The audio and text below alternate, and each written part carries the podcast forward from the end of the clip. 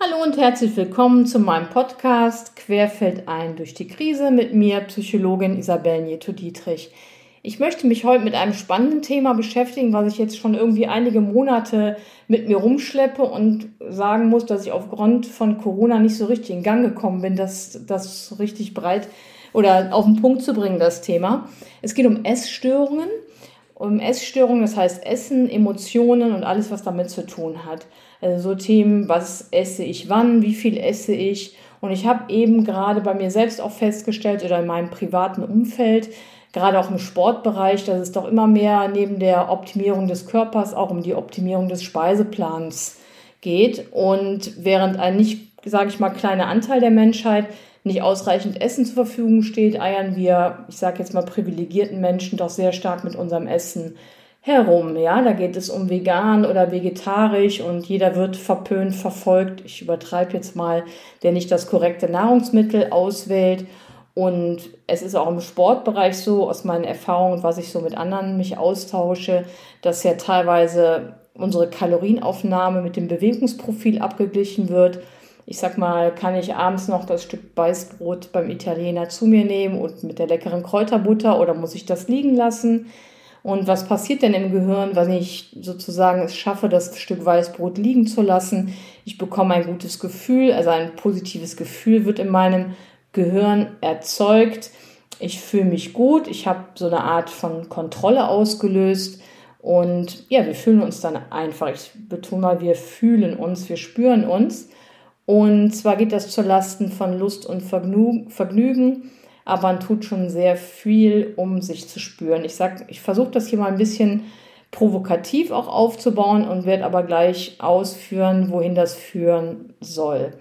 Ich möchte in dieser Folge mich über das Thema Essstörungen austauschen mit einer ganz lieben Freundin, die Psychiaterin, also Fachärztin für Psychiatrie und Psychotherapie ist. Und sie werde ich einige Fragen stellen zum, ja, zu dem Störungsbild Essstörung oder zu verschiedenen Störungsbildern, die es gibt. Ich möchte gemeinsam mit Eva Körner das Thema beleuchten. Wir wollen uns jetzt in dieser ersten Folge verschiedene Formen von Essstörungen anschauen, auch die Entstehung und den Verlauf.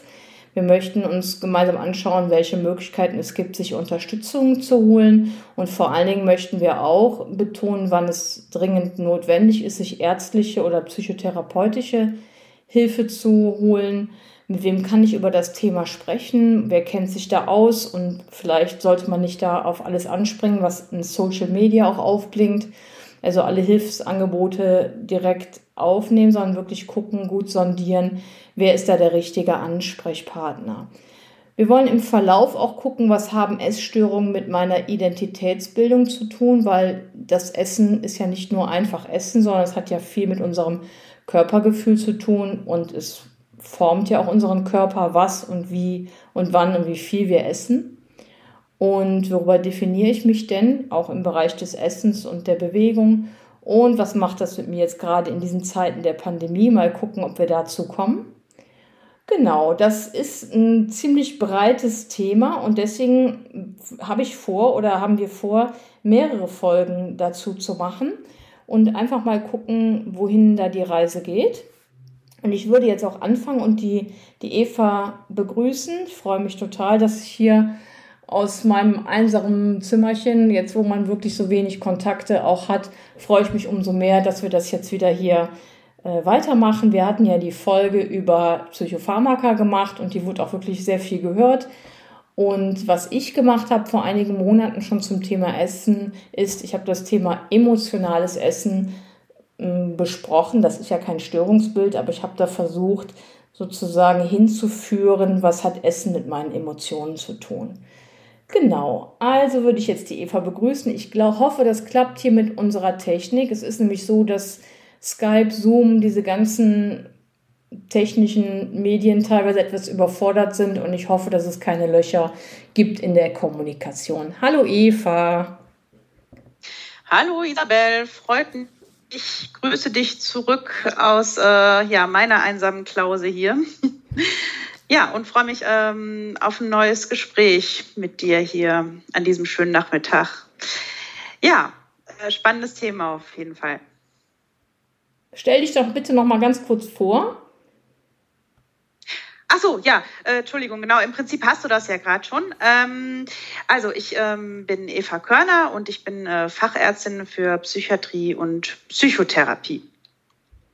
Und hast jetzt selbst in dem Bereich mit Essgestörten, ich sage jetzt mal gestörten Menschen, weil wir uns, weil das unsere Art der Kommunikation ist, auch eben mit Themen umzugehen, muss man sie auch benennen. Und es wird eben im, im, klinischen Bereich sprechen wir nun mal von Essstörungen. Von daher finde ich das jetzt auch nicht verwerflich, das einfach zu benennen.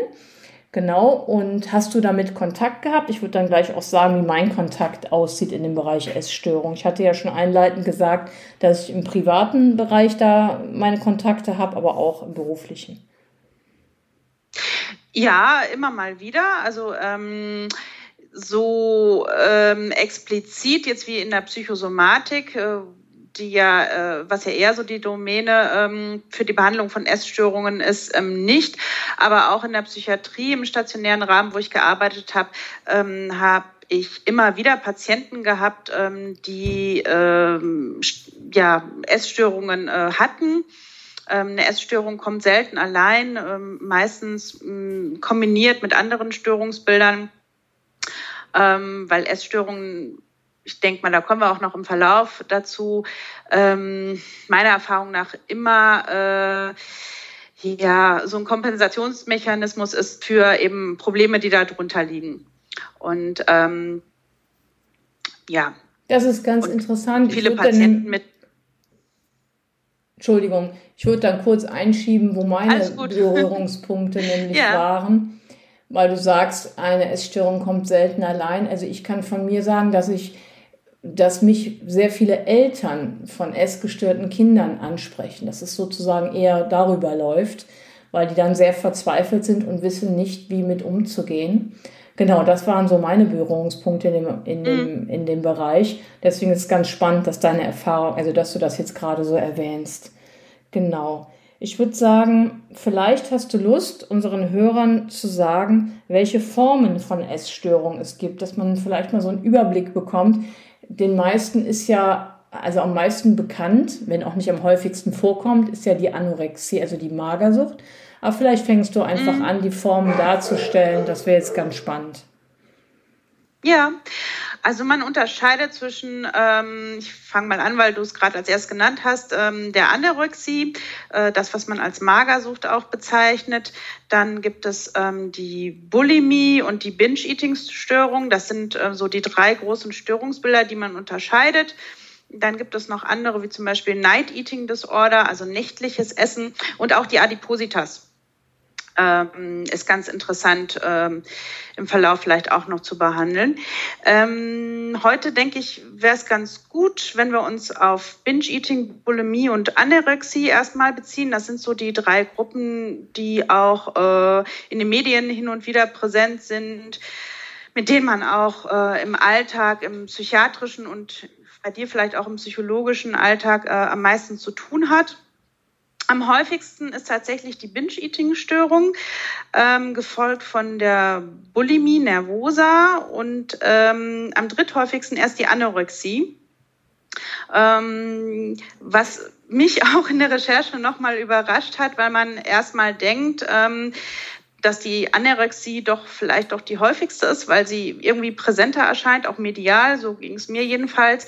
Und die Binge-Eating-Störung, zumindest in unserem in Deutschland äh, gängigen Diagnosesystem, dem ICD, noch dem ICD-10, nächstes Jahr vielleicht ja dem ICD-11, ähm, bisher eine Restkategorie ist, also gar kein eigenes äh, Störungsbild, also gar keine eigene Diagnose hat. Ja. Die anderen beiden Störungen ähm, aber schon.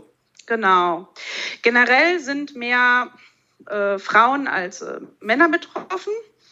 Und allen drei Störungen ist gemein, dass sie meistens in der Adoleszenz, im frühen Erwachsenenalter beginnen. Mhm. Die Binge-Eating-Störung ein bisschen später als die beiden anderen.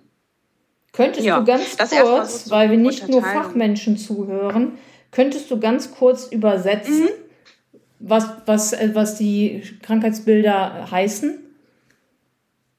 Also Anorexie ja, ist klar, also dass die Magersucht und die anderen? Genau. Genau. Die Bulimie, die Bulimie, Bulimia nervosa, äh, ist die Essbrechsucht. Also ähm, es kommt zu Essanfällen, also der Aufnahme großer Essensmengen in verhältnismäßig kurzer Zeit, also meistens innerhalb von Minuten bis zwei Stunden, werden teilweise fünf bis auch zehntausend Kalorien auf einmal gegessen. Ähm, teilweise auch wirklich ähm, relativ wahllos, was nichts mit Hunger zu tun hat. Ja. Ähm, die äh, Leute sind, ja, beschreiben oft, dass sie in so einer Art Dissoziation auch, auch sind, ähm, was schon, ähm, also während des Essens, ähm, was schon darauf hinweist, dass das alles eine, äh, ja, psychologische Funktion hat.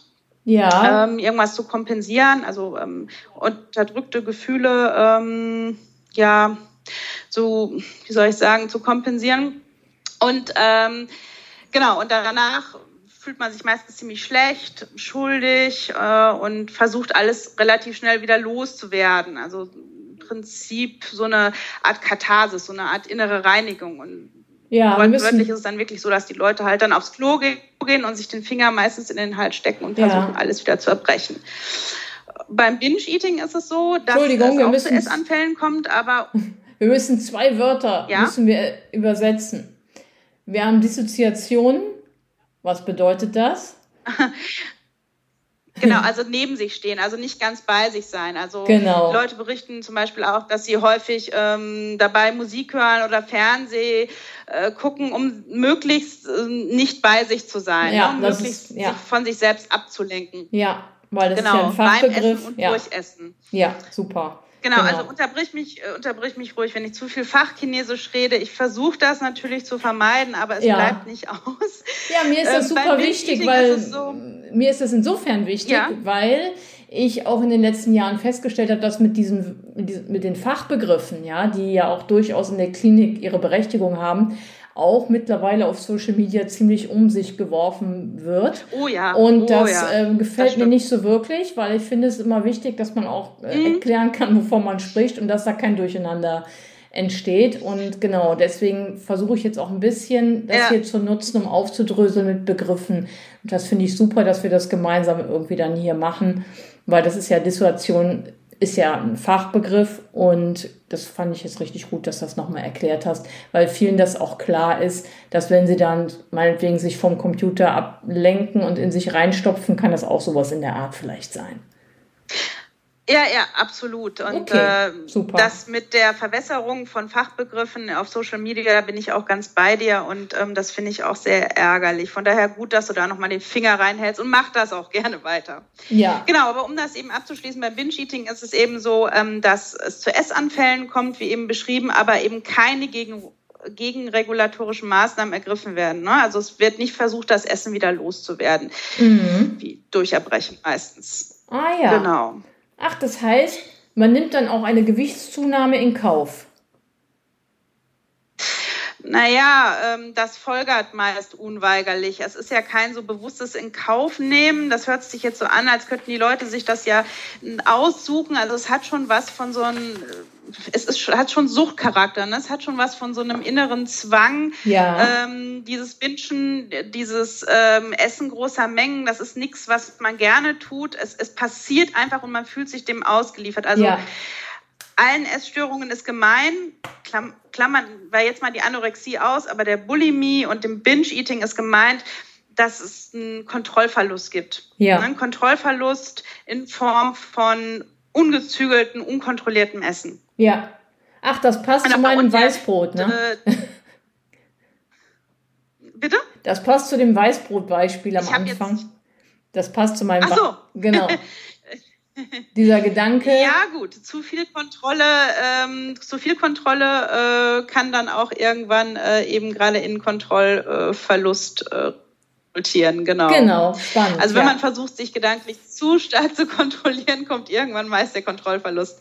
Äh, ja, aber meistens ist es so, dass eben Binge-Eating äh, mit einer Gewichtszunahme einhergeht ja. und deswegen auch oft mit Adipositas assoziiert ist. Ja. Okay. Während die Bulimiker mm, ja eher so normalgewichtig bis leicht übergewichtig vielleicht sind und ja der Anorektiker ist ähm, eben ja anorektisch, also sehr mager bis ähm, lebensbedrohlich untergewichtig. Ja. Also bist du jetzt bei dem, bei dem, bei der bekanntesten, aber am seltensten vorkommendsten und am gefährlichsten äh, Essstörung, nämlich der Anorexia nervosa. So bist du jetzt als drittes angekommen. Genau, über die würde ich mich genau. auch noch ein bisschen unterhalten gerne. Mm, erstmal, mhm. ja, weil gerne. mir wichtig ist, dass wir betonen, dass das eine lebensbedrohliche Erkrankung ist und dass wie ja, dass ich ein bisschen Kritik üben möchte auch an dieser Stelle an dem Schlankheitswahn, der in den Medien ja stattfindet. Das ist mir auch wichtig, das zu betonen.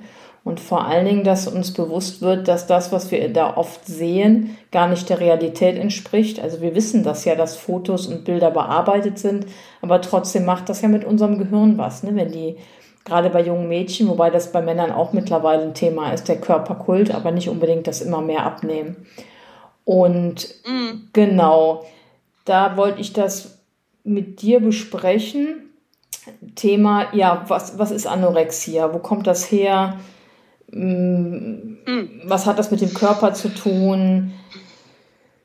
Was ist mit der Krankheitseinsicht? Ja. Vor allen Dingen wird das wahrgenommen als Krankheit. Also ich habe, was ich so mitbekommen habe, das wird natürlich nicht wahrgenommen als Krankheit, weil man ja sozusagen dieses Ideal verinnerlicht hat. Und es gibt ja auch einige Dokumentationen zu dem Krankheitsbild, dass, dass man das, dass Menschen oder Frauen das wirklich nicht mehr steuern können, ja. Also diesen Prozess, dass da im Gehirn irgendwas passiert ist. Mhm dass wir es nicht mehr steuern können, dass es einfach fortschreitend ist. Was fällt dir dazu ein? Ja, ähm, ja, also so eine genaue Antwort darauf, ähm, wo das herkommt, habe ich leider nicht. Kann die, muss ich dich leider enttäuschen, das weiß man auch gar nicht so genau. Also es gibt einige ähm, Entstehungsmodelle und ähm, einige Faktoren, ähm, die sicher dazu beitragen, aber so einen direkten Plan, ähm, wie jetzt genau Anorexie entsteht. Also ein gesichertes Modell gibt es ähm, nicht. Was auf jeden Fall eine Rolle spielt, ähm, sind wohl die Gene. Mm, da hat man wie immer in diesem ja. äh, Fall Zwillingsstudien gemacht. Ne? Also ja. meistens sind das ja Zwillingsstudien, äh, wenn man so Untersuchungen macht, welchen Einfluss haben die Gene. Und ähm, da hat man einen großen Einfluss gefunden. Ja. Ähm, dann gibt es auf jeden Fall Überschneidungen, Korrelationen mit Angst, Zwangsstörungen und Depressionen. Mhm. Und ähm, dann gibt es auch neurobiologische Faktoren und psychosoziale Faktoren, die eine Rolle spielen. Ja. Ähm, das heißt, wir haben also wieder mal so ein ähm, biopsychosoziales Modell, das ja. heißt, wo viele Faktoren mit reinspielen zur Entstehung einer Störung. Ja. Ähm, es gibt, das finde ich persönlich sehr interessant, ähm, mittlerweile Studien, die zeigen Zusammenhänge von Anorexie und bestimmten Stoffwechselmerkmalen, nämlich äh, im Fettstoffwechsel. Ach. Und ähm, genau, und äh, da gibt es ähm, die Hypothese der Anorexie als eine psychisch-metabolische Erkrankung in Diskussion. Das ist ähm, Soll heißen? so das Neueste, was ich dazu gefunden haben, habe. Also dass es sowohl auf, also dass es ähm, eben auch auf Stoffwechselebene wirklich Veränderungen gibt, mhm. die ähm, Entstehung und Verlauf beeinflussen offenbar. Oh. Ja. Neurobiologisch kann man im Gehirn Veränderungen von Neurotransmittern sehen. Also Neurotransmitter sind Botenstoffe, die Informationen zwischen Nervenzellen transportieren. Mhm. Und auch auf hormoneller Ebene kann man Veränderungen feststellen. Also ähm, im Einzelnen im Serotonin, Dopamin, Noradrenalin und Opioidstoffwechsel. Das sind alles Hormone, die für unsere Befindlichkeit ja. ähm, verantwortlich sind, unser Belohnungssystem steuern. Ja. Ähm, genau. Ähm, auch Suchtverhalten. Und ähm, Veränderungen in den Sexualhormonen gibt es, wobei man sagen muss, das ist wohl am ehesten als Folgestörung des ja. Hungerns zu werten. Ja. Und es gibt ähm, Assoziationen zu Autoimmunerkrankungen wohl auch. Also Anorexie tritt wohl gehäuft mit Morbus Crohn und Zöliakie. Das sind alles chronisch entzündliche Darmerkrankungen auf. Ja. Ähm, wobei unklar ist, inwiefern ähm, das aufrechterhaltende Faktoren sind ja. oder ob die wirklich etiologisch, also ursächlich für die Anorexie mit einer Rolle spielen. Mhm. Ja. Ähm, und Bildgebung, Bildgebung, na, das ist auch interessant. Also da sieht man auch wirklich eine Veränderung der Belohnungsverarbeitung ähm, von, von Nahrungsreizen. Das ist aber nochmal eigentlich beim Binge-Eating eher interessant. Von daher will ich da jetzt gar nicht bei der Anorexie genauer drauf eingehen. Ah, ja. ähm, aber das sind alles Faktoren, die eine Rolle spielen. Und auf psychosozialer Ebene, ja, es gibt ähm, für die Anorexie speziell, würde ich gar nicht mal so sagen, spezifische Risikofaktoren, eher für Essstörungen allgemein, kann man ja. sagen. Ja. Mm, dass vor allem sie in westlichen Gesellschaftsformen häufiger auftreten, was sicher einen Zusammenhang mit äh, den Faktoren hat, die wir gerade angeschnitten haben. Ähm, ne? Also dass äh, einfach ein bestimmtes gesellschaftliches äh, Schönheitsbild in den ja. Medien propagiert wird ähm, durch ähm, bearbeitete Bilder, Werbung oder auch Fernsehshows. Ähm, ja, gibt es da so eine ganz berühmte Fernsehshows, genau. ähm, Fernsehshow ja, genau. mit ähm, äh, mit, mit, äh, mit einem berühmten Model. Ja. ähm, genau, dann Übergewicht in der Kindheit. Mm, generell so eine negative Grundstimmung, ein wählerisches Essverhalten, problematische Familienverhältnisse. Mhm. Ähm, dann kommt Anorexie, äh, kommen Essstörungen häufiger in sozialen Schichten mit, mit hoher Bildung vor. Genau. Und auch Zusammenhang zwischen emotionalem und sexuellem Missbrauch ist häufig. Mhm. Und einige Persönlichkeitszüge werden assoziiert mit ähm, bestimmten Störungsbildern. Und da wäre das bei der Anorexie vor allem so zwanghafte Züge. Mhm. Ähm, interessanterweise häufiger äh, bei anorektischen Männern wohl. Und ähm, so ein ängstlicher Grundtypus. Mhm. Genau. Also das alles sind Faktoren, die man gefunden hat, die eben gehäuft auftreten bei ähm, Essstörungen und allgemein bei, bei Essstörungen oder bezog sich das jetzt auf die Anorexie? Allgemein Essstörungen und auch bei der Anorexie. Wie gesagt, ähm, bei den Persönlichkeitszügen kann man da wohl eine Differenzierung ausmachen, dass es vor allem zwanghafte, ängstliche Persönlichkeiten ja. sind. Es gibt auch so die These, dass es ähm, ja eher Familien sind, die sehr leistungsorientiert ja. sind. Ja. Ähm, genau. Bei den anderen Störungsbildern ähm, ist es da ein bisschen anders gelagert. Okay, da ich meine, das würde auch, ich arbeite ja, also genau, ich arbeite ja auch an einer Schule, das habe ich hier, glaube ich, in einem Podcast noch nie erzählt mit ähm, sozial benachteiligten Jugendlichen und jungen Erwachsenen, die ihren Schulabschluss nachmachen. Das heißt, deswegen habe ich auch selten äh, anorektische Menschen bei mir sitzen, weil die in der Regel ja leistungsorientiert und perfektionistisch sind und nicht in, ja, ja. genau, es kommt einfach seltener vor, dass die nicht die Leistung erfüllen. Genau, das, deswegen begegnet mir das nicht so oft. Aber in meiner freiberuflichen mhm. Tätigkeit sind es dann eher die Eltern, die leistungsorientierten Eltern, wo dann eben Probleme mit dem Kind auftreten in diesem Bereich. Ja, da, da habe ich eher die Erfahrung gemacht. Und ja, ganz spannend jedenfalls, dass da wieder der Bogen gefunden wird. Du hast so einige Sachen gerade angesprochen, wenn es um Pathogenese geht was mich automatisch ja an Suchterkrankungen hat erinnern lassen. Da bin ich jetzt so ein bisschen am überlegen, weil es heißt ja auch Magersucht, ob man da noch, ob wir da noch irgendwas zu sagen, mhm. weil es ist schon spannend, oder? Also ja, also es ist, es ist ja im Prinzip die Sucht, nicht zu essen. Genau. Also das, das Essen spannend. wird ähm, zu, das ist total spannend. Also ähm, es ist im Prinzip das Gegenteil ähm, äh, oder steht in starkem Kontrast zu den anderen zwei ähm, Formen von Essstörungen, die wir jetzt äh, schon genannt haben. Ne? Also Binge-Eating, Bulimie. Es ist ja eher die Sucht, unkontrolliert zu essen. Und bei Magersucht ist es eben die Sucht, nicht zu essen. Also das Essen wird zur Qual. Ähm, die ähm, Betroffenen, ja meistens Mädchen, junge Mädchen, junge Frauen, ähm, denen fällt es schwer, irgendwann überhaupt noch was zu essen. Also dann ja. ist manchmal ein halber Apfel die Tagesmahlzeit. Ne? Du, ich ja, habe in genau. meinem Bekanntenkreis, also ich bin ja Ende 40, habe ich auch mhm. erwachsene mhm. Frauen, Anfang 50, wo ich solche Züge dann beobachte. Und ich habe es auch bei mir ja. selbst gehabt vor einigen Jahren, dass ich irgendwo saß und dachte, hm, das muss doch jetzt nicht auch noch sein, lass das mal besser weg und so. Deswegen, ich habe natürlich auch aus meinem privaten Nähkästchen jetzt etwas geplaudert, das ist ja auch durchaus in Ordnung. Und ich habe das eben auch bei Bekannten beobachtet, dass äh, genau so ein Verhalten eingetreten ist, ja, dass man das dann eben weggelassen hat, dass man das kontrolliert hat sozusagen, was man isst.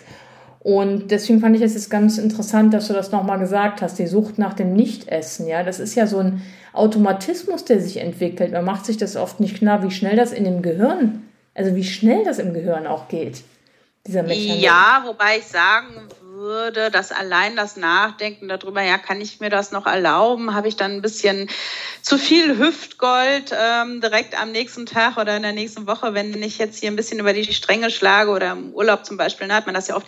Ja. Das muss nicht gleich störungsrelevanten Charakter haben. Ja, das ist ähm, gut, dass du das sagst. Und es muss ja auch nicht gleich in eine Magersucht führen oder mhm. muss auch nicht gleich eine andere Form von Essstörung führen. Ähm, äh, kann natürlich bei, ähm, bei entsprechender Prädisposition. Und ähm, bei ja, bei allen Essstörungen ist es immer so, dass ähm, ja irgendein anderes inneres Motiv dadurch predigt werden soll. Also was meine ich damit zum Beispiel bei Anorexie? Ist es so, dass das Hungern ähm, eine Form von Autonomie, Autonomie und Kontrolle gibt. Ja.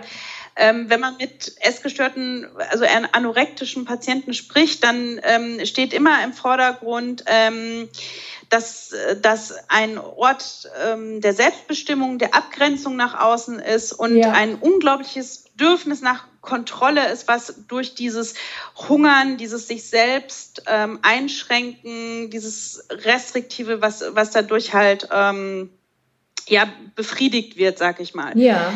Ähm, wobei, wobei ich gerade fällt mir ein, noch sagen möchte. Entschuldigung.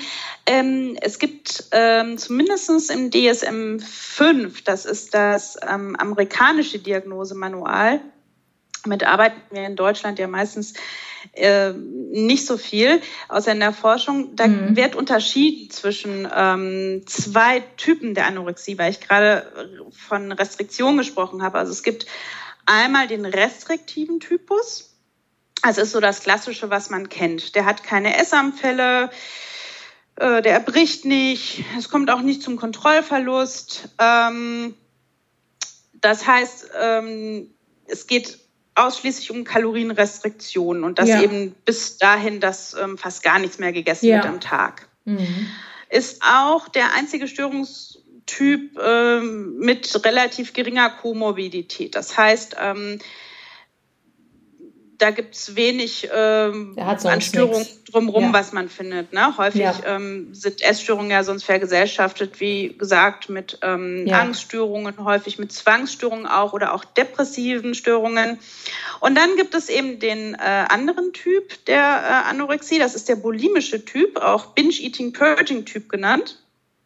Ähm, äh, to purge ähm, ist, glaube ich, ähm, säubern, glaube ich. Ne? Also das heißt, ähm, da kommt es ähm, zu Essfällen und Erbrechen, beziehungsweise ja eigentlich nicht klassischerweise Ess immer noch recht wenig gegessen, aber es wird versucht, diese Kalorien wieder loszuwerden. Ah, verstehe. Ähm, Auch über Sport vielleicht?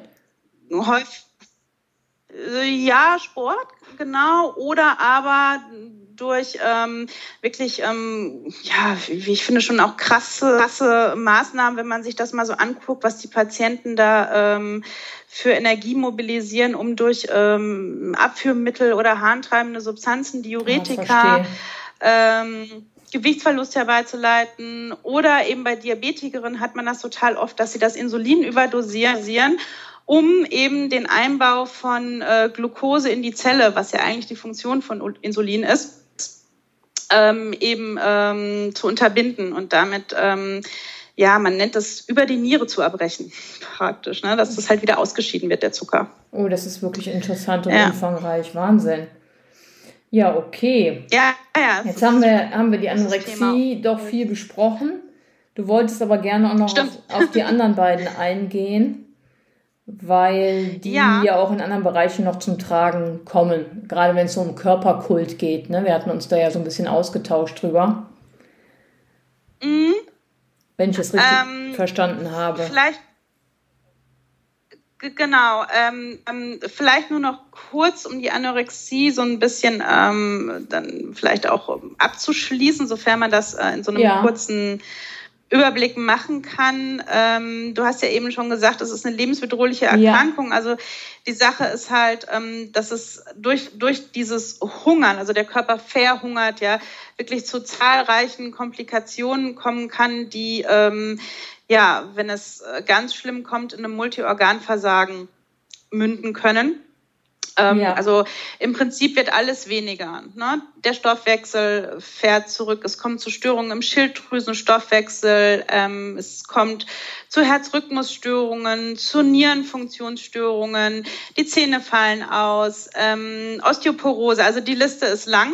Mhm. Und ähm, ab einem bestimmten BMI, ähm, das ist, also Anorexie ist erstmal definiert generell, ähm, kleiner gleich einem BMI von ähm, 17 und so 13 bis 15 ähm, ja, das ist schon so ein niedriger BMI, da wird es lebensbedrohlich. Also da muss man auf jeden Fall auch stationär behandelt werden und auch erstmal nicht psychologisch, äh, psychiatrisch, genau. sondern internistisch. Genau. Das heißt, die Patienten liegen wirklich auf Intensiv und müssen äh, ja mit Astronautennahrung genau. ernährt werden.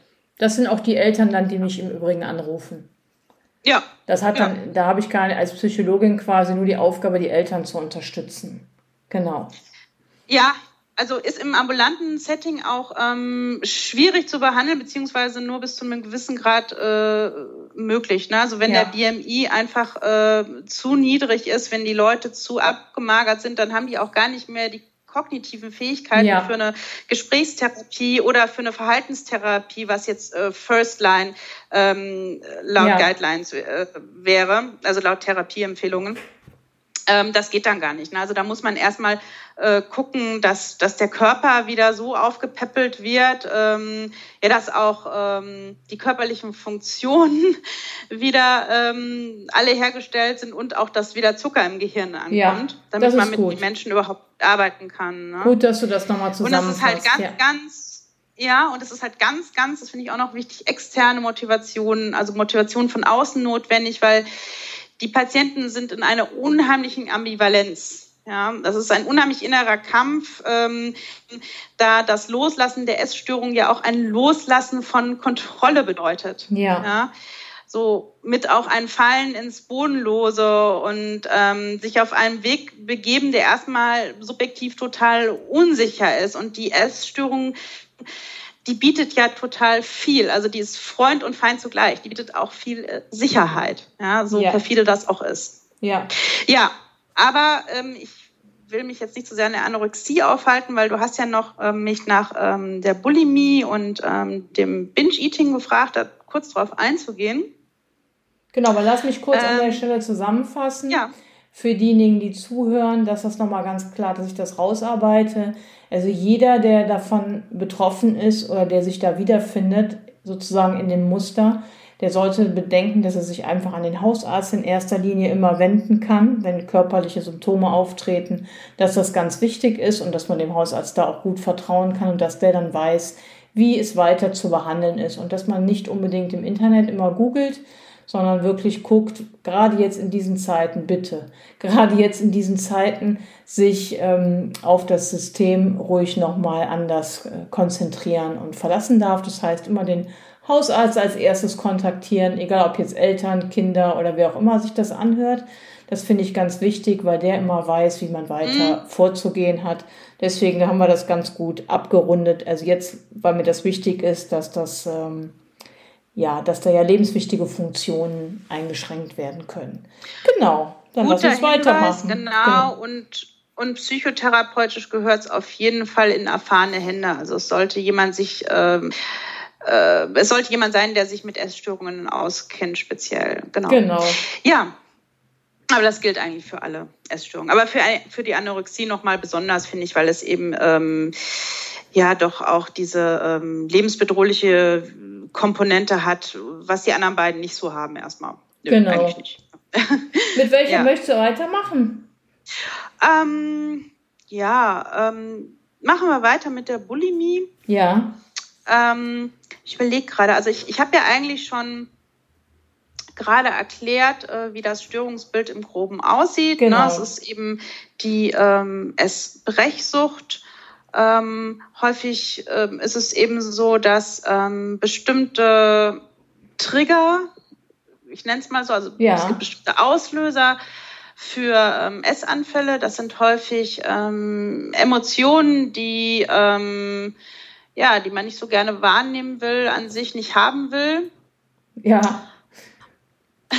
genau, und, äh, und anstatt sich mit diesen Emotionen auseinanderzusetzen, kommt es dann halt zum Essanfall. Und ähm, ja, das Schlimme ist wirklich danach äh, oft eine tiefe äh, Verzweiflung, Scham, Depression, ähm, auch gerade nach diesem Akt des, ähm, des, des Erbrechens ja. Ähm, also es ist sehr schambesetzt und äh, wird daher auch versucht zu verstecken. Ne? Also die, ja. ähm, ähm, die Betroffenen ähm, reden da häufig äh, lange äh, nicht drüber und es wird auch versucht vor dem Partner ähm, zu verbergen, äh, vor den Freunden, ne? vor der Familie und erzeugt ähm, sehr, sehr hohen Leidensdruck. Soll heißen, genau. diese Personen essen normal sage ich mal, am Essenstisch oder im Restaurant oder in der Familie oder mit dem Partner. Aber vielleicht essen sie auch übermäßig mhm. oder sie essen normal und brechen dann immer oder nur, wenn es zu diesen Fressanfällen kommt? Kommt drauf an. Also es gibt beides. Also es okay. gibt ähm, Leute, die wirklich hochfrequent, ähm, das habe ich auch schon erlebt, wirklich nach jeder Mahlzeit sich übergeben, auch nach, nach objektiv normal normalen Mahlzeiten. Das heißt, es kann gar nicht mehr eigentlich gegessen werden, ohne direkt ähm, das Gefühl zu entwickeln, so, oh, äh, ich muss das wieder loswerden und oh, das war zu viel. Ja. Oder aber es, die Leute essen relativ normal und es kommt dann aber ähm, in mehr oder weniger regelmäßigen Abständen wirklich zu diesen Essanfällen. Ähm, meist sind das dann wirklich extrem, also sind das Antworten auf extrem negative Stimuli. Also so zum Beispiel, ähm, man hat sich ähm, gestritten, ähm, ah, ja. irgendein negatives Ereignis, ne? Um, und, und dann kommt es zum Essen. Äh, und dann kann es aber sein, dass auch mal wieder Wochen Ruhe ist. ah, ähm, ja. Genau, also in der ICD heißt es in den Diagnosekriterien, es müssen mindestens zwei Essanfälle pro Woche in drei Monaten auftreten. In der ICD-11 wird das jetzt revidiert. Da sagt man, es muss mindestens ein Essanfall, Essanfall pro Woche in drei Monaten auftreten. Ja, also hm. äh, im Endeffekt ist es aber ähm, sehr variabel ähm, und sehr unterschiedlich. Ähm, also habe ich festgestellt, so in meiner Praxis. Hat also, das nicht mit dem Leidensdruck ne? zu tun, wie immer? Bitte? Hat das nicht auch mit dem, hat das nicht auch mit dem Leidensdruck dann zu tun, so wie immer? Ist ja sehr schwer festzulegen. Die Frequenz? Ja, nee, ab wann das, ab wann das, ich meine, das Erbrechen nach dem Essen in regelmäßigen Abständen nicht ganz der Norm, also dass das nicht, sage ich mal, so ist, das ist nicht so vorgesehen, ja. Also wir essen nicht, um es dann wieder zu erbrechen. Jetzt ist nur die Frage, ab, ab wann ist das, wird das ein Problem? Das ist ja die Frage, die versucht Tja, der ICD-10 ähm, zu klären, äh, die ECD versucht zu klären, wann ist es ein Problem? Aber eigentlich ist es ja körperlich nicht so ja. vorgesehen, ne?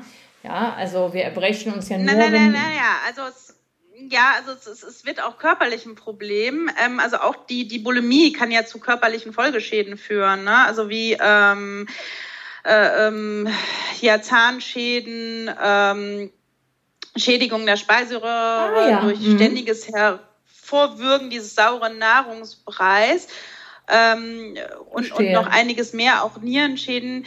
Ähm, aber du meintest jetzt eher so psychisch, dieser Leidensdruck. Ähm, genau.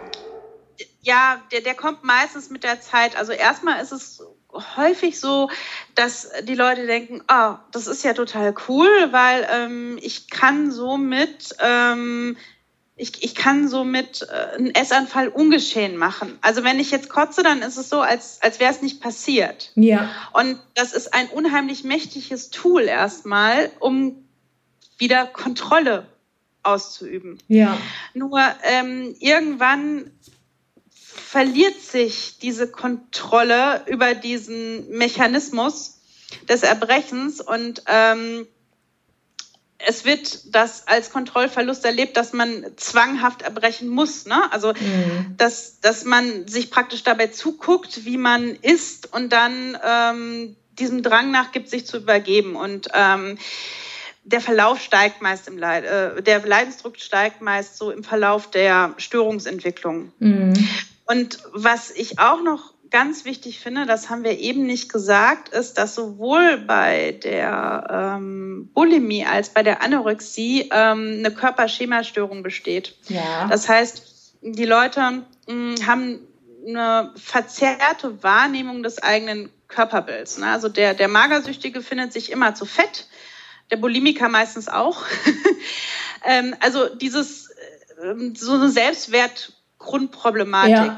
Bei Bulimiker noch mehr steht meistens so im, im Zentrum. Ne? So ja. dieses, ähm, ich bin nicht schön genug, ich bin nicht gut genug. Mhm. Und zwar nicht nur ähm, im Bereich der Körperlichkeit, sondern eigentlich in allen Lebensbereichen findet sich das. Ne? Ja. Im Job, in Freundschaftsbeziehungen, in der Ehe. Man fühlt sich immer irgendwie ungenügend und versucht das wieder über die Essstörung zu kompensieren. Das Körperschema-Störung, genau, das ist auf jeden Fall ein Schlagwort. Genau. Ich hatte das auch ehrlich gesagt als Notiz hier stehen. Ich wusste nur nicht, wo ich das einbauen soll. Ich bin mir sicher, ich bin mir sehr sicher, dass das für viele Leute ein ganz komplizierter Begriff ist.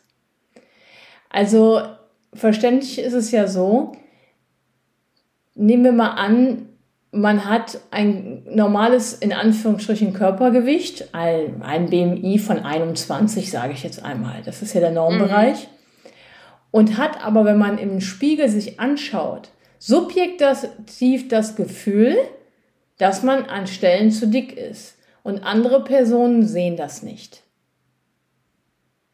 Genau, also so ist das so, gemeint, dass, dass das nochmal für alle verständlich ist. Heißt, ich habe einen, in Anführungszeichen, geht ja immer um die Norm, Körper. Mhm. Es kann auch sein, dass vielleicht die Oberschenkel ein bisschen zu viel oder der Bauch ein Knüppelchen hat, aber trotzdem ist es immer noch in einem Bereich, wo das völlig normal ist. Und das wird aber für denjenigen, der darunter leidet, komplett überbewertet. Der konzentriert sich dann vielleicht nur auf dieses Bäuchlein oder auf den Po, der. Mhm. So, genau. Und das ist damit gemeint. Das genau, mhm. genau. Also es sind meistens Leute, die eher ähm, normal bis vielleicht leicht übergewichtig, aber jetzt ähm, ja nicht wirklich dick ja, sind. Ja. Und ähm, Umwelt, die Umwelt meldet auch meistens zurück, hey, du siehst gut aus oder ist doch alles okay, aber das prallt alles ab, das kommt ja. nicht an. Und die Menschen empfinden sich einfach als ähm, ja, teilweise sogar ähm, geht das bis zu eigenem Ekel, bis zu Ekel vor dem eigenen Körper, als nicht schön, als nicht liebenswert. Ja. Ähm, ja, genau. Ja, das ist ein psychologischer Bereich, den machen wir einem andermal, weil der geht wirklich sehr ja. tief. Wir sind ja hier, sind wir am Sortieren, ja. aber das ist der Bereich, da geht es ja dann auch um Identität. Und da ja, sind wir in einem Bereich, den würde ich dann in der nächsten Folge vielleicht ganz gerne machen. Weil, Aha. genau, ist ja essentiell und auch, wenn wir jetzt nochmal bei, bei Social Media sind, auch ein Aspekt, wo viele Menschen Hilfe suchen bei Menschen, wo sie sich vielleicht nicht bekommen. Also es war vielleicht etwas kompliziert jetzt ausgedrückt, mhm. aber wenn ich mit meinem Selbstwert Probleme habe, und das ist bei Essstörungen in der Regel so, mhm. dann bin ich natürlich anfällig dafür, Menschen aufzusuchen, die mir dabei helfen können. Und da halte ich das mittlerweile wirklich Social Media für teilweise gefährlich. Aber das können wir gerne mal an einer anderen Stelle machen. Aber mir ist das wichtig zu erwähnen. Äh, ja, ja. Also das habe ich auch gerade gedacht, dass das ähm, nochmal so ein Thema ist, wo man sich gut und gerne äh, eine halbe Stunde drüber unterhalten kann und ähm, ein Thema, dem ich auch gerne nochmal Raum geben möchte. Ja. Vielleicht machen wir das aber wirklich nochmal gesondert. Ja. Ähm, was mir gerade noch dazu einfällt, ist, ähm, dass ähm, ja bei allen Essstörungen auch bei der Bulimie eine extreme, eine extreme gedankliche Einengung stattfindet auf das Thema Essen und Gewicht. Ja. Also ähm, den ganzen Tag ist das eigentlich so zentraler Fokus, der die meiste Aufmerksamkeit nimmt, dass immer überlegt wird, kann ich das noch essen? Wie ja. viel habe ich schon gegessen? Ja. Ähm, was, und das wird natürlich auch durch Social Media total befördert. Ja. Absolut. Ähm, das war gerade so für mich der Aufhänger, um da nochmal drauf zu kommen auf diesen Punkt, weil das ist wirklich auch wesentlicher Bestandteil einfach äh, des Krankheitsbildes. Äh, und ähm, finde ich, ist wichtig, um dieses Krankheitsbild zu durchdringen, zu wissen. Ähm, und das erzeugt wahnsinnigen Leidensdruck auch, weil ähm, das ist äh, eine obsessive Beschäftigung mit dem Thema. Das, ja. das macht keinen Spaß. Ne? die Gedanken sind auch da, wenn äh, man sich vielleicht auf was anderes konzentrieren will. Ja. Und äh, wenn die Energie und Aufmerksamkeit eigentlich für andere Lebensbereiche da sein sollte. Genau. Aber eben die Gedanken dafür nicht zur Verfügung stehen, weil sie woanders. Sind sie dann aber nicht, genau. Ja, sind ja. verhaftet mit anderen Themen, genau. Ja, lass uns da auf jeden Fall nochmal dran gehen. Ich habe mir da auch eine Notiz gemacht. Mhm. Jetzt, genau, weil das wirklich ähm, spannend ist.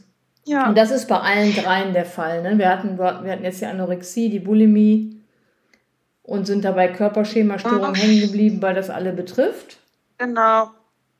Ja. Genau, und beim, beim Binge-Eating, ähm, um da noch mal kurz ein paar Worte zu, zu sagen, ja, ist es eben auch so, also dass so ein erhöhter Food-Fokus, äh, wie man es auch so schön nennt, besteht. Und das kann man auch wirklich messen. Also ähm, Mm, man kann in der Bildgebung und ähm, in der Neuropsychologie feststellen, dass wirklich so eine ähm, Aufmerksamkeitsverzerrung und so eine erhöhte Belohnungssensitivität auf Nahrungsreize da ist. Ähm, und ähm, genau, und äh, ganz interessant, äh, man bezeichnet Binge-Eating auch in der Literatur als Adipositas mit einer Störung der Impulskontrolle.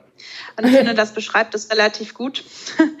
Und ich habe ja eben auch schon gesagt, dass eben ähm, dieses Bingen, also dieses Einverleiben großer Nahrungsmengen, ohne jetzt gegenregulatorische Maßnahmen zu ergreifen, leider eben auch häufig zur Gewichtszunahme führt und dann eben auch häufig sekundär ähm, zur äh, Fettsucht, also Adipositas, genau. Mhm. Ja, ähm, möchtest du, dass ich noch vielleicht ein, zwei Worte zu den Therapiemöglichkeiten sage? Also ähm, auf jeden Fall. Also wir wollen ja auch noch was sagen, welche Unterstützung man mhm. sich suchen kann und wo. Ja. Und genau. Also da, da bist du vielleicht sogar im ambulanten Setting der bessere Ansprechpartner Partner. Ich kenne die Patienten ja jetzt aus dem stationären Rahmen mhm. äh, weitestgehend heraus. Ähm, da kannst du vielleicht gleich noch mal ein paar Worte zu sagen. Ähm, ich kann so viel dazu sagen, als dass es ähm, erstmal was, äh, also wir sprechen ja von zwei möglichen Therapieschenkeln. Einmal die psychopharmakologische Therapie mhm. und einmal die ähm, psychotherapeutische Behandlung bei der Psychotherapie, also kannst du gerne gleich noch ergänzen. Ähm, dass es kein wirklich, ähm, kein, also kein Verfahren gibt, was äh, gesichert einem anderen ähm, überlegen ist. Ja. Ähm, nichtsdestotrotz äh, gibt es immer noch Empfehlungen ähm, äh, für die äh, kognitive Verhaltenstherapie ja. First Line, aber auch psychodynamische Verfahren ja. ähm, sind ähm, ja, zugelassen. Und ähm, was die Psychopharmakologie angeht, da ähm, haben wir nicht wirklich viel. Also Psychotherapie ähm, first, also führt auf jeden Fall. Mhm. Ähm, wichtig finde ich es auch ähm, zu erwähnen, dass, äh, weil es eine weil es als Störungsbilder sind, die ähm, gehäuft im frühen ähm, Erwachsenen- und Jugendalter auftreten, selten auch in der Kindheit, dass die Familie mit einbezogen wird. Ja. Und ähm, Genau, und psychopharmakologisch muss man wirklich sagen, haben wir da nicht wirklich ähm, irgendwas am Start, was wirklich ähm, den Durchbruch bringt oder gut hilft. Da ist auch nichts zugelassen, zumindest nicht in Europa. In den USA sieht das anders aus. Da ist ähm, das Lisdexamphetamin, das ist ein äh, Stimulanz, sonst, ich glaube, bei, bei ADHS ja. zugelassen. Ähm, das ist in den USA fürs Binge-Eating zugelassen und man kann bei der Bulimie wohl einen Therapieversuch mit ähm, Fluoxetin, aber immer nur ein Kombi mit Psychotherapie ganz wichtig machen.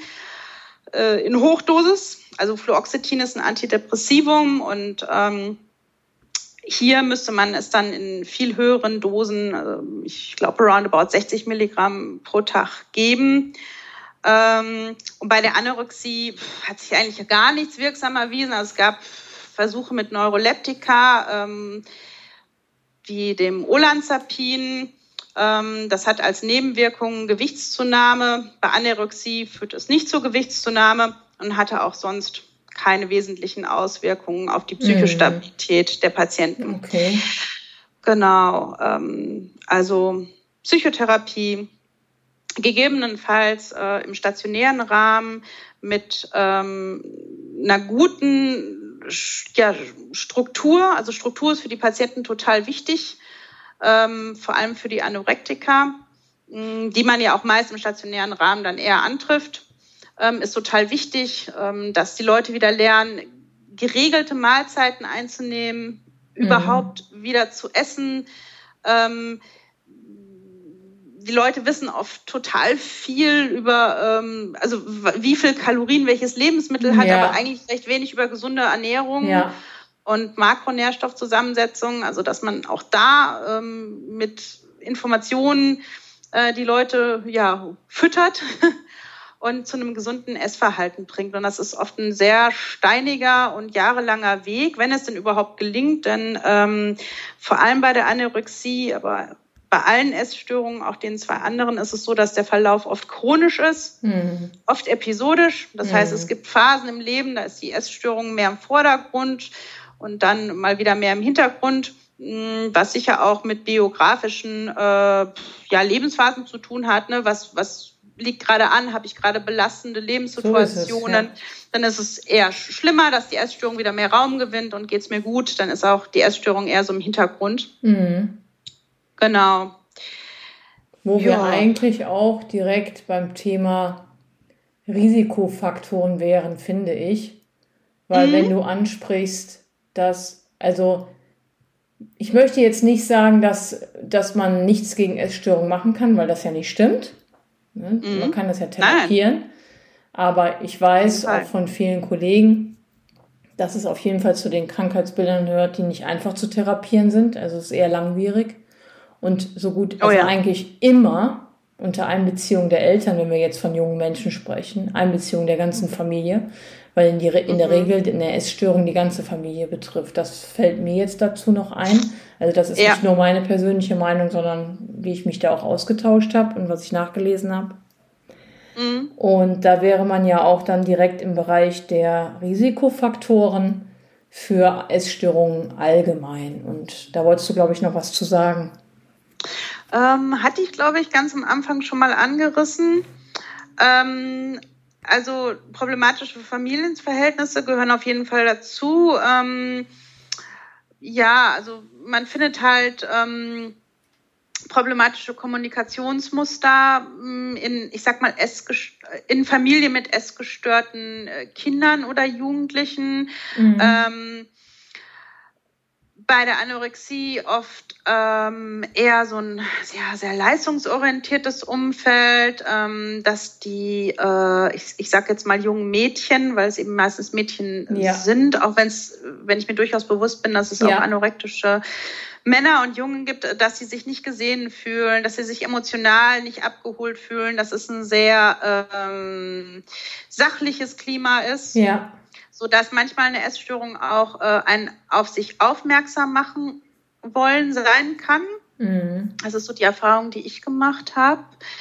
Ähm, dann sind Risikofaktoren auf jeden Fall, ähm, ich will mal allgemein sagen, eine Neigung zu emotionaler Instabilität. Das muss keine Borderline-Persönlichkeitsstörung sein, ähm, was äh, ja, ist jetzt auch wieder ein Fachbegriff. Ne? Ja, aber da ich habe dazu eine, ja, da habe ich mal eine Folge. Ja, das macht nichts, macht nichts. Dazu habe ich eine Folge gemacht. Das kann man sich anhören. Ah, ja. Ah, gut, die habe ich noch gar nicht gehört. Siehst du, muss ich ja machen. Aber eben äh, so eine Neigung äh, dazu, ähm, sich starken Affekten, ähm, starken Stimmungen, ähm, starken Gefühlen ausgeliefert zu fühlen und äh, die irgendwie kontrollieren zu wollen und mhm. ähm, das dann eben über Essen beziehungsweise ähm, Essen und Erbrechen oder mhm. wir sagen es mal direkt fressen, also fressen, Fressanfällen und Erbrechen, weil das ist es ja im Prinzip wirklich. Also man muss sagen, äh, da werden wirklich Mengen verkonsumiert in kürzester Zeit. Äh, man muss sich das mal vorstellen, bis zu 10.000 Kalorien. Das ist richtig krass. Ja. ja also das ist Genuss mehr. Also die Leute liegen dann wirklich mit Bauchschmerzen auf dem Rücken, haben Herzrasen, sind kurzatmig. Ja. Ähm, genau, nicht schön. Ja, aber äh, also so emotional äh, instabile Faktoren, Persönlichkeitszüge äh, können ein Risikofaktor sein. Dass das äh, häufiger in westlichen Gesellschaften ist ja. und sozialen Schichten mit höherer Bildung hatten wir auch schon erwähnt. Mir fällt zu dem, Was hier irgendwie auch so, ja. Mir fällt zu dem Punkt noch ein, soziale Vorbilder im Elternhaus. Also, dass ja bestimmte ja, Körperwahrnehmungen auch weiter vererbt werden. Also damit meine ich eine, mm. ich, bleibe jetzt mal bei Mädchen, oh ja, Frauen und Mutter, die mit, die ein äh, negatives Körperbild haben beispielsweise und die das automatisch an die Kinder oder an die Tochter dann weitergeben. Sei es verbal oder unbewusst, mm. aber oft ja auch verbal. Ne, eine Frau, die unzufrieden ist mit ihrem Körper und die Tochter hört das dann vielleicht von klein an. Und es werden ja oft auch so Gedanken von den Eltern einfach übernommen, ungefiltert. Dass man. Äh, ja, ja, total. Also, oder auch es gestörte Mütter ne, geben das häufig an ihre Kinder weiter, dass das Kind schon ganz früh lernt, zwischen vermeintlich guten, vermeintlich schlechten Lebensmitteln zu unterscheiden, dass bestimmte Lebensmittel tabuisiert mhm. werden, dass ähm, transportiert wird, du musst so und so sein, damit du liebenswert bist. Ähm, ja. Und das wird definiert über äh, eine bestimmte Kiloanzahl auf der Waage ne, und eine bestimmte Hosengröße. Ähm, und das hat natürlich einen riesen Einfluss ähm, von der Mutter aufs Kind. Und ich glaube, wir befinden ja. uns gerade in einer Zeit, zumindest beobachte ich das seit einiger, jetzt nicht erst dieses Jahr schon darüber hinaus, dass da eine Veränderung auch im öffentlichen Leben stattfindet. Wir haben natürlich auf der einen Seite so Formate, wie du das gerade genannt hast, diese Show mit dem Model und so weiter, das haben wir nach wie vor. Aber wir haben auch ganz starke Gegenbewegungen, ne? also die wirklich sagen, die ihren Körper zeigen, auch wenn er vielleicht nicht so ganz der Norm entspricht. Also wir haben schon eine Bewegung auch hin zu mehr zeigen, wie man ist und damit auch zufrieden und einverstanden sein. Das, das wollte ich auch noch sagen, weil ich das auch beobachtet habe. Also positiv mhm. beobachtet habe. Es gibt ja immer, es, ja, ich meine, da gibt es mehr Gegenbewegung und das finde ich wunderbar. Es gibt ja mittlerweile auch diese ähm, Models, übergewichtige Models und so weiter, diese das finde ich einfach sehr, sehr gut, dass sich da andere Vorbilder zeigen. Ich bin jetzt nicht so in Instagram drin, dass ich das beurteilen kann, aber ich habe mich mal ein bisschen informiert. Und da ist ja jetzt nicht nur so, dass da Menschen beliebt sind, die perfekt sind, sondern da sind auch Menschen mittlerweile beliebt oder werden geliked, die sich so zeigen, wie sie sind, mit ihren, äh, ja, vielleicht Hügelchen und so weiter. Das ist mir aufgefallen, habe ich beobachtet in letzter Zeit, finde ich eigentlich eine ganz, ja, ist wunderbar dass diese mhm. Bewegung, wunderbar, dass diese Bewegung kommt. Ich bin ja äh, aus meiner Zeit, äh, da war das eben nicht so ähm, in meinem Jugendalter. Und das hat sich ja in den letzten Jahren dann erst entwickelt, dass das so extrem wurde ne, mit dem Schlankheitswahn.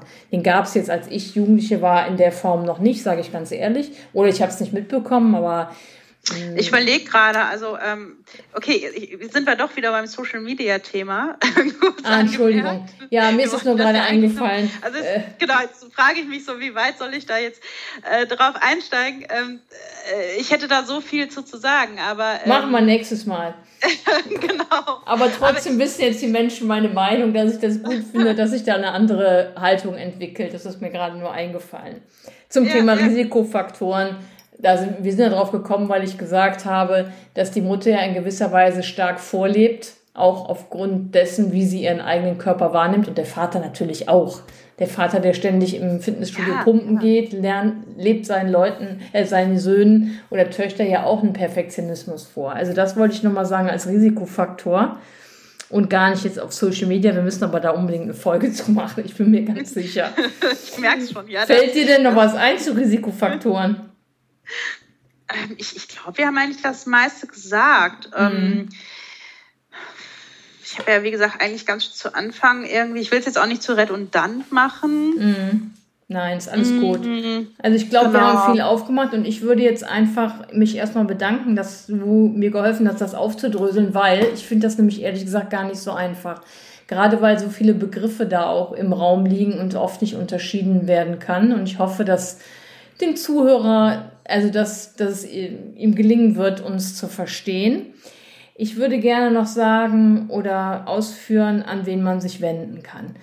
Also, mhm. genau, ich werde auch ein paar Adressen dranhängen. Aber ich finde, Sehr oder gut. ich rate das auch immer, auch wenn das jetzt ein bisschen abgedroschen klingt, aber das, der Hausarzt ist erstmal trotzdem eine gute Adresse, auch wenn der manchmal so ein Hausarzt bisschen runtergespielt wird.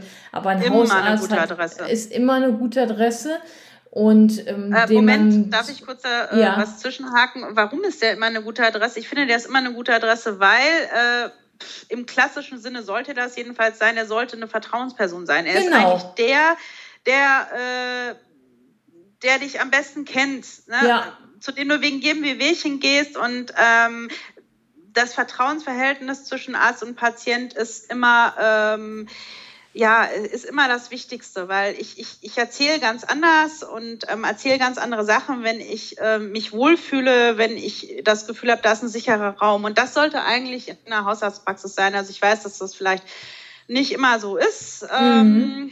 aber ja. Gibt so dann noch die zweite Alternative, wichtige, ist die, also die Frauenärztin natürlich, weil wir Frauen oder auch ja Mädchen dort regelmäßig hingehen. Das heißt, mit der kann man auch sprechen. Und was der Vorteil bei, ob jetzt Hausarzt oder Frauenarzt ist, auch Internist, dass die in jedem Fall Adressen haben, an wen man sich wenden kann. Das heißt, an welchen äh, Facharzt man mhm. sich wenden kann, an welchen Psychologen, Psychotherapeuten man sich wenden kann, welche Klinik es gibt. Und dann gibt es natürlich immer die Beratungsstellen. Und ich bin ehrlich gesagt auch ein ziemlicher Fan. Ich kenne ein paar Beratungsstellen ganz gut und es gibt sehr spezialisierte Beratungsstellen, dass man da, momentan ist schwierig natürlich in der Zeit, dass äh, dort Leute sitzen, die nur mit diesem Thema sich beschäftigen und die auch einfach entsprechend sich auskennen und sehr gute Ratschläge geben können. Das äh, finde ich ganz wichtig. Also einmal die Ärzte, ja. Beratungsstellen, entweder fachspezifisch oder die ganz also oft wundern sich Menschen, wenn ich ihnen rate, gehen Sie doch zur evangelischen Beratungsstelle hier in Beensberg. Also ich wohne ja hier und dann mhm. sage, ne, ja, die wundern sich dann. Ich sage, nee, das ist eine wunderbare Adresse. Und da kann man sich erstmal zu vielen Themen beraten lassen. Und die haben auch Adressen, weil oft geht es ja um Netzwerke und Adressen. Ja. Und da sollte man sich eben wirklich, naja, also versuchen, gute äh, Adressen zu finden, wo man sich hinwenden kann, bevor man sein ganzes Seelenleben ausbreitet. Genau, das ist mir mhm. jetzt dazu eingefallen. Dann wäre mir meine Bitte jetzt an diejenigen, die zuhören, einfach vielleicht mal zu schreiben, wofür sie sich interessieren. Unsere Idee ist ja so ein bisschen das zu beleuchten, den sportlichen Bereich, also Sport und Essen, was können sich da für Essstörungen entwickeln und warum. Und da würde mich einfach interessieren, ob sich da jemand für interessiert, vielleicht auch Fragen stellen, dann können wir uns darauf vorbereiten. Ansonsten habe ich die Idee, dass wir uns zum nächsten Mal treffen und dann wirklich mit Social Media was machen und mit dem Thema ähm, Essstörungen und Sport. Weil da kennst genau, du dich ganz gut lässt aus. Sich ja ne? auch super miteinander verknüpfen. Ja, weil da kennst also, du dich ja auch richtig ja. gut aus, hast du gesagt. Habe ich das? Ja. ja also ich, ähm, und dann habe ich gedacht, könnten wir das machen. Ich finde den Themenbereich auf jeden Fall interessant. Bin auch selber auf Social Media mehr oder weniger aktiv und ähm, bin auch seit Jahren ähm, sportlich aktiv. Und äh, von daher kenne ich mich in dem Bereich, glaube ich, ganz gut aus. Ja, also ja. ich bin jetzt kein ich würde mich jetzt nicht Experte, also mit dem Wort bin ich eh immer vorsichtig, Nein. aber ich kenne mich gut aus, genau. Ja, das ist ja auch. Äh, es reicht ja auch als Aussage. Also Expertin bin ich auch nicht, aber ich beschäftige mich mit vielen Themen und versuche die irgendwie hier verständlich zu machen. Und jetzt finde ich es auch gut, das nicht alleine zu tun, weil das immer nochmal eine andere Qualität bekommt.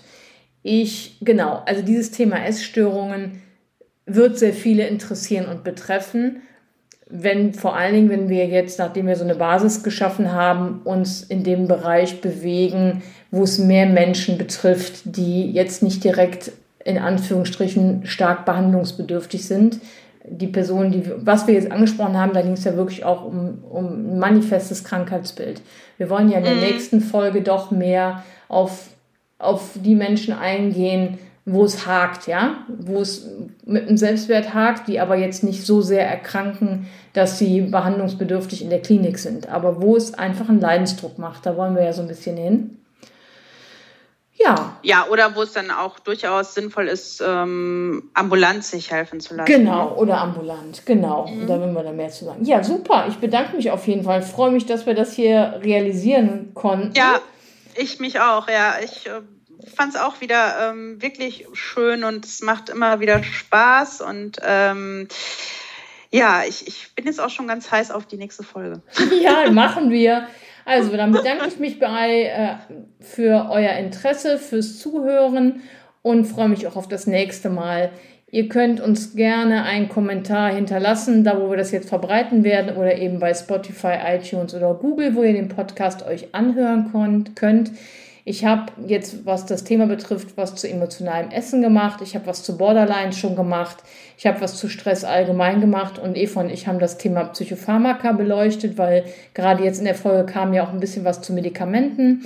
Vielleicht wollt ihr da noch mal reinhören. Auf jeden Fall vielen Dank fürs Zuhören. Und bis zum nächsten Mal. Alles Liebe und ganz ehrlich, momentan darf man ruhig sagen, bleibt gesund, auch wenn das ein bisschen abgedroschen klingt. Alles Liebe, bis dahin, eure Isabel. Tschüss.